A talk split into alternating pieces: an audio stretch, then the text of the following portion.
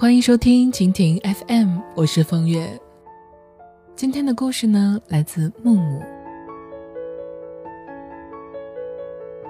有一位读者留言说，今年的工作状态很好，有两次升职加薪，但是男朋友不高兴了。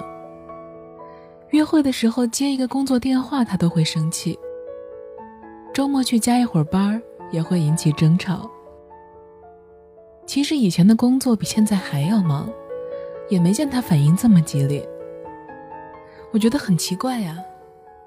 女朋友积极上进，工作出色，难道男朋友不应该支持吗？或者说生活懒散，工作应付了事，才能让他开心吗？因为不了解你们两个人的关系，所以呢，我解决不了这位读者的感情问题。但是呀，想就这个话题写几句。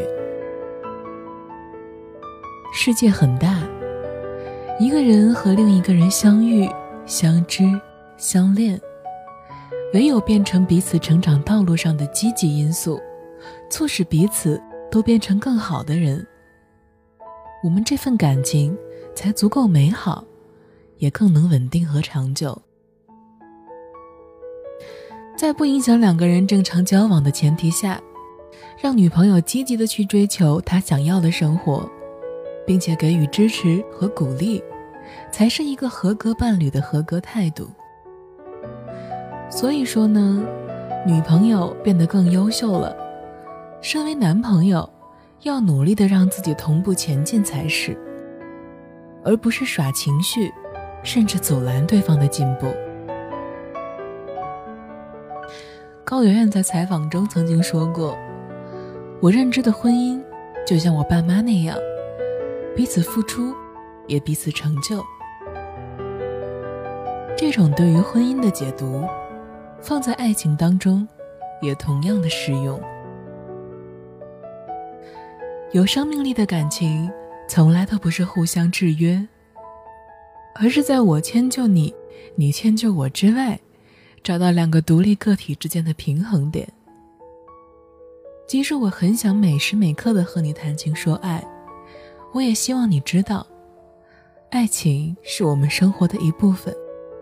要更好的爱情，必须先有更好的你和我。即使你工作学习很忙，而我又不能帮到你，也希望你能够抽出时间跟我交流一下，而不是闭口不言。因为分享会让我们的思想保持同步。即使你不赞成我的兴趣和事业，也希望你在可以认知的范围之内给予我足够的尊重，而不是一味的阻拦和干涉。我们所说的好的爱情，并不是谁变成了谁的附属，谁又为谁放弃了多少，而是因为这份爱。因为想给对方更好的未来，两个人都更加的热爱生活，更积极的成为了更好的人，成就了更圆满的人生。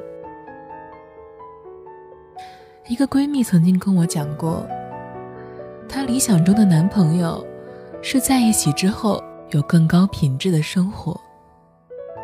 如果谈恋爱了，精神水平和物质水平反而不如一个人的时候好。那为什么要在一起呢？人和人之间建立亲密的关系是一件非常麻烦的事情。我们在一起，为了活得更好；分开，也是为了更好的自己。如果是一加一大于二的关系，那么当然皆大欢喜。如果一加一反而还小于一了，其实说明，这段感情是两败俱伤的。最浪漫的事情，不是两个人的青春里只有爱情，而是两个人的爱情里，有青春，也有未来。把我们的爱情变成一辈子的事业，才是无可取代的美好。我还更喜欢。另外一个版本的爱情故事，高中的班里，男孩和女孩彼此喜欢，两个人相约北京，在最紧张的那一年里，互相鼓励，更加的努力。一年之后，男生和女生分别考上了那座古城里最好的两所大学，也顺理成章的正式成为了情侣。高中的时候，你我坐前后桌；大学了，你和我门对门。这才是最美好的事情。在生命旅途中遇见另外一个人，不要束手束脚。而是有了助推器，一直手牵手的向前进，势均力敌，这才是最好的爱情。于是有了杨绛和钱钟书，有了梁思成和林徽因，互相欣赏，彼此成就，而不是做爱情的奴隶。恋人相处的最好方式，是一起变得更好、更优秀。而不是捆在一起原地踏步。除了恋人，很多稳定的关系都该如此。朋友之间、亲人之间，甚至同事之间，最好的关系不是接受和给予，不是束缚和羁绊，更不是牺牲和将就，而是彼此付出，彼此欣赏。彼此成就，真正的为他好，绝不是在他想起飞的时候，你死死的拉住他的衣角；也不是你为了留下等他，拔掉自己的羽毛，陪他一起挣扎。为了他好，就一起起飞，自己努力的起航，也助他一臂之力。而父母对于孩子的爱，不是把子女捆在身边，而是要让他们有不再依赖的能力。朋友对朋友的真诚，不是我希望你快乐，但是你不要比我更快乐，而是彼此支持，成就彼此的海阔天空。恋人之间呢，如果他想要眼前的苟且，那么你努力奋斗，成就他的人间烟火；而如果他想要诗和远方，你则护送他穿越生活的荆棘，朝着理想努力前行。仔细想一想吧，无论是跟恋人、朋友，还是父母，或者兄弟姐妹，无论相处的时光是长还是短。每个人度过他人的生命，都是带着善意和欣赏的。这沉甸甸的感情，最一开始都是希望你能过得更好，希望我们都能够初心不改，各自努力，也彼此成就，好吗？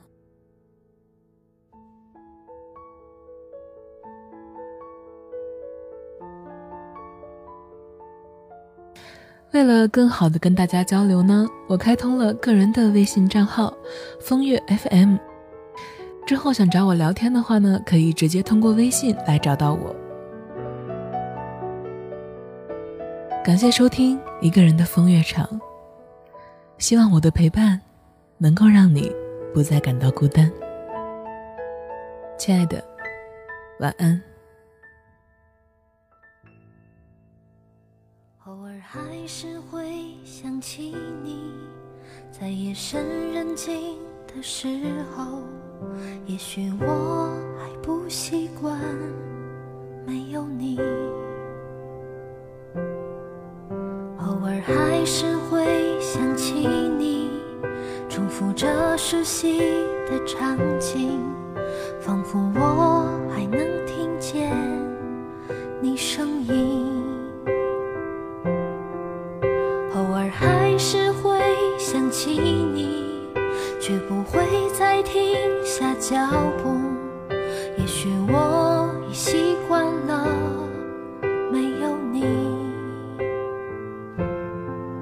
悄悄的把眼泪收起我不想让你担心在远处